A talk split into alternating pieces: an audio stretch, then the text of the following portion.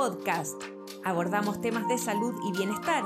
Conversamos con nuestros especialistas de clínica alemana acerca de temas relevantes y contingentes para nuestra comunidad. Estamos contigo para educarte.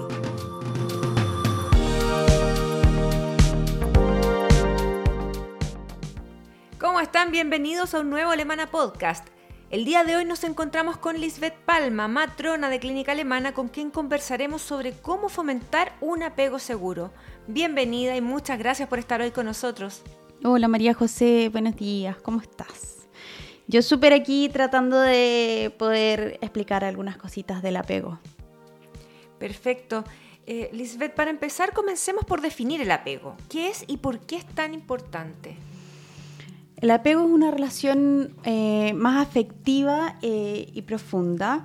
Es importante que, los seres humanos puedan em, establecer este tipo de vínculo. Em, el apego efectivo se caracteriza por ser una relación eh, que es duradera en el tiempo y que suele ser estable, relativamente consistente y es permanentemente em, durante la mayor parte de, la vida de una persona. Y es importante en el desarrollo psicológico de un niño eh, para la formación de su personalidad a futuro. Primero porque es una necesidad eh, básica del ser humano. Eh, la calidad del apego también influye en su desarrollo y en el comportamiento que él pueda tener y le da seguridad, autoestima, autonomía y efectividad para poder relacionarse con sus pares o con eh, gente a medida que va pasando el tiempo. ¿Y cómo se forma el apego? Porque bueno, muchas personas pueden decir, no, quizás mucho apego, eh, no son tan autónomos, no son tan independientes. ¿Cómo se, forma, cómo se va dando el apego? El apego se crea cada vez que los papás em, responden a las necesidades del bebé no se forma ni en minutos ni horas, esto a medida que van pasando día a día. Em, el apego se basa más bien en la construcción mental que permite establecer la relación, la unión afectiva y el sistema de conducta focalizado en mantener el contacto privilegiado.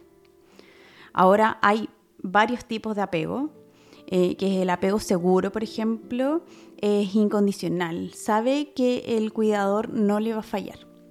O sea, sabe que si él eh, dice, mamá, quiero ir al baño, la mamá va a estar presente y lo va a acompañar al baño. Va a satisfacer esa necesidad en un tiempo limitado.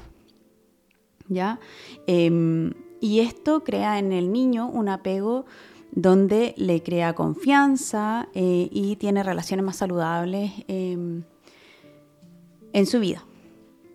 Luego tenemos el apego ansioso y ambivalente, donde no confía en sus cuidadores, se siente inseguro, explora el ambiente de manera poco relajada. Entonces tenemos una persona que, eh, puede ser un poco ansiosa, em, que, que se siente inseguro a medida que va pasando su vida. Tenemos el apego evitativo, donde se asume que no puede controlar, em, que, no puede contar con sus cuidadores, perdón, eh, por lo que sufre y aprende a vivir como mm, poco valorado, poco querido. Entonces mm. crea mucha inseguridad en, sí mismo. Tenemos el apego desorganizado también, donde el menor presenta comportamientos contradictorios em, y, inadecuados también. Tiene a conductas destructivas, como más bien explosivas. Entonces, enumerando los tipos de apego, está el apego seguro, luego... Ansioso y ambivalente. Ansioso y ambivalente, después... El evitativo. El evitativo. Y el desorganizado. Y el desorganizado, perfecto. Yo creo que la mayoría de las personas no sabe que existen piensa que el apego es solamente uno, el, estar cerca. Está o no está. Está o no está, claro. Mm.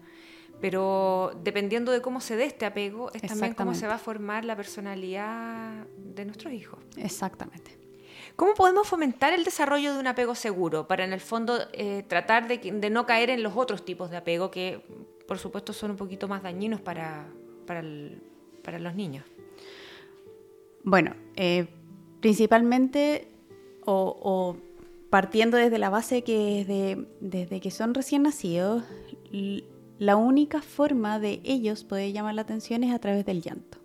Ellos van a llorar porque tienen hambre, porque tienen, porque se les mancha el pañal, eh, porque tienen frío, porque tienen sueño, por todo eso. Entonces, nosotros como padres, incluyendo al papá también, porque también está, eh, hay que hacerlo para eh, participar de todo esto, eh, tienen que estar presentes. Y de alguna u otra forma ir cubriendo esas necesidades. Porque ya más adelante, cuando ya sepa hablar, también nosotros vamos a tener que ir cubriendo esas necesidades. Claro. Primero tenemos que estar eh, disponibles y tener una sensibilidad, un tacto con, con ese niño. El bebé tiene que saber que uno va a estar disponible para ellos. Esto no significa de que eh, uno esté, mm, eh, o sea, si el bebé respira, yo voy a estar ahí como atenta. No la sobreprotección. No, no, no. Hay que, hay, hay Hay que que formar límites. Exacto. Em, hay que permanecer cerca del bebé, obviamente, pero eh, estando como atenta a que él también haga eh, sus interacciones con el mundo. Mm. Ejemplo, los bebés empiezan a gatear y empiezan a explorar, eh, se empiezan a subir un poquitito o, o a, a arrimar a los, a, a los sillones, empiezan a tocar algún mueble y uno tiene que estar ahí, pero como alerta, como ante cualquier cosa. No espantarlos porque puede claro, suceder como, algo. no, no toques eso. No. Como dejar que interactúe un poco y obviamente si uno estar ahí si es que llega a pasar algo. ¿Ya? Em, además que tu bebé necesita percibir que tú le estás dando este cariño, esta seguridad, esta confianza de que él puede interactuar e ir más allá. Claro. ¿ya? Eh, manifestar eh, expresividad. Los bebés perciben eh, estas emociones. Em, los gestos son muy importantes, por eso hay que estar sonriéndole al bebé y demostrándole que yo estoy aquí para ti, ¿ya? Em, hay que, lo puedes tomar en brazos, es fundamental el contacto piel a piel, em, mirarlo, mirarlo a los ojos, estar, estar para él.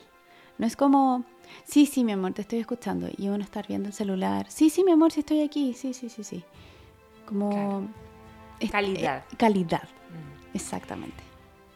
¿Y qué pasa, por ejemplo, em, bueno, quizás en, en generaciones más pasadas era dejarlo llorar un poco más? em, porque decía que fomentaba más la autonomía, que Mm. podía quedarse dormido solo, Sí. eh, dejarlo como dejar que como que se frustrara un poquito. Como de autocontrol. Claro. ¿Qué pasa con, con esas técnicas que puede que algunas personas todavía lo, lo- lo Sí. hagan parte? Eh, los abuelitos dan como esas indicaciones a las mamás primerizas o a los papás primerizos. Claro. Todavía las he escuchado en la maternidad. Em, pero la verdad es que se ha demostrado lo contrario. La idea es que uno esté presente eh, para el bebé, porque la- como habíamos dicho, la única forma en que él se puede expresar y puede solicitar ayuda frente a una necesidad que, él- que está teniendo en ese minuto es a través del llanto. Claro. Eh, a veces uno ya cubrió todas las necesidades y dice, todavía sigue llorando y quizás lo único que quiere es solamente que tú lo tengas en brazos para poder aliviarse. Nada más. Ahora, obviamente también habíamos hablado de la sobreprotección. Eso hay que evitarlo. ¿Ya? O sea, de a poco le vamos entregando la confianza con nuestra presencia y con nuestros con nuestras miradas, con nuestras caricias, em, para que también eh, este, esta hija o este hijo pueda eh, ir interactuando a poco eh, en este mundo. Claro. Tú ya lo habías adelantado un poco, porque siempre se habla del apego madre-hijo, pero ¿qué pasa con el padre? ¿Cómo podemos potenciar el, ap- el apego padre e hijo? Desde recién nacido hasta que, bueno, en, las distintas etapas de su crecimiento. Yo creo que va más allá de crear un apego del recién nacido con su padre, yo creo que el apego se tiene que ir formando desde el embarazo. Haciéndolo, por ejemplo, partícipe de todas estas, em, de los controles prenatales que la mujer puede tener. Que él conozca, por ejemplo, los antecedentes de las mamás. Los antecedentes de la mamá, si se hizo todos los exámenes, de repente la mamá está con contracciones, llega a la maternidad y lo único que le preguntan a la mamá, ¿ya tiene alguna enfermedad? ¿Tiene eh, operada de algo? ¿Tiene alguna alergia? No sé qué. y, le preguntan a la mamá y la mamá está muriéndose de dolor por las contracciones y no le preguntan al papá, que el papá también es parte de este proceso. Entonces, y el papá muchas veces conoce la respuesta. Mm. ¿Ya?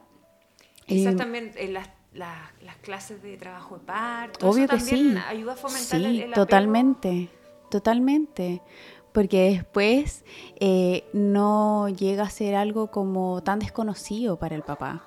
Em, ya cuando nace, hacerlo también participar de que lo mude, que puedan compartir tareas domésticas de la casa también. Eso igual es importante porque es una carga mental para la mamá también. Em, ambos deben tomar el recién nacido para que lo puedan calmar en conjunto o que él también aprenda alguna técnica, eh, porque de repente ha pasado que hay algunos papás que toman al bebé y es como, ¿y cómo lo hago dormir? Bueno, un tema súper amplio. Muy amplio. Em, para terminar, eh, ¿algún consejo o alguna reflexión final que quieras dejarle quizás a esas mamás que se, van a enfrentar por primera vez a, una maternidad o que estén pasando por el proceso de apego en estos minutos? O sea, vuelvo a insistir en la mm, integración del papá. Así que es súper importante ir incluyéndolo en, a partir de los controles del embarazo. Eh, de a poco, tampoco ir forzando, ay, que por qué no me acompañaste. Que la idea es que también vaya, eh, que vaya fluyendo y que no haya una presión eh, de por medio. ¿Ya? Y, lo otro es que, que, algo que quizás no, no mencioné anteriormente, o, ampliarme un poquitito en este tema, pero muy chiquitito, es eh, que independiente de la lactancia que yo le vaya a dar a mi bebé, eso, eh, uno liga mucho el apego con la lactancia, pero las mamás que dan pecho eh, no hacen un mejor apego que las mamás que dan relleno. O sea, siento que son dos cosas distintas. Eh, el apego se forma a nivel de, de, cubrir las necesidades de mi bebé y no si yo le doy fórmula o si yo le doy pecho. Yo soy muy pro lactancia, pero hay que evaluar cada caso. Claro, quizás eh, hay mamás que pueden llegar a frustrarse pensando que porque no pudieron, por ejemplo, tener una lactancia efectiva o tuvieron que dar más relleno, eh, van a fallar en el apego. No es así en el fondo, desmitificar este, este punto. Obvio que sí, yo creo que es un mito. Yo creo que es un mito y finalmente, em, mamá feliz, guagua feliz. O sea, no... Siento que es como el resumen de todo esto es eso mamá, papá feliz, guagua feliz. No. La idea es buscar como su complemento, su rutina, su eh, eh, en este complemento de, ellos tres o de ellos cuatro como familia. Porque finalmente, si tiene un hermano mayor, este hermano mayor hay que hacerlo participar de todo este proceso también. Es lo mismo que con el papá. Tratar de llevarlo a las eco, que vea a su hermanito o su hermanita en la eco. Perfecto. Bueno, tremendo tema, eh, gran reflexión también. Muchas gracias, Lisbeth, por tu tiempo, por conversar de este tema con nosotros. Muchas gracias a ustedes por la invitación nuevamente y eh, esperando que les haya gustado escucharnos un ratito. Sin duda alguna. Por nuestra parte nos despedimos y les recordamos activar las notificaciones y compartir este contenido entre sus contactos familiares o quienes crean que esta información sea de su interés. Hasta una próxima ocasión y nos encontramos en un nuevo Alemana Podcast.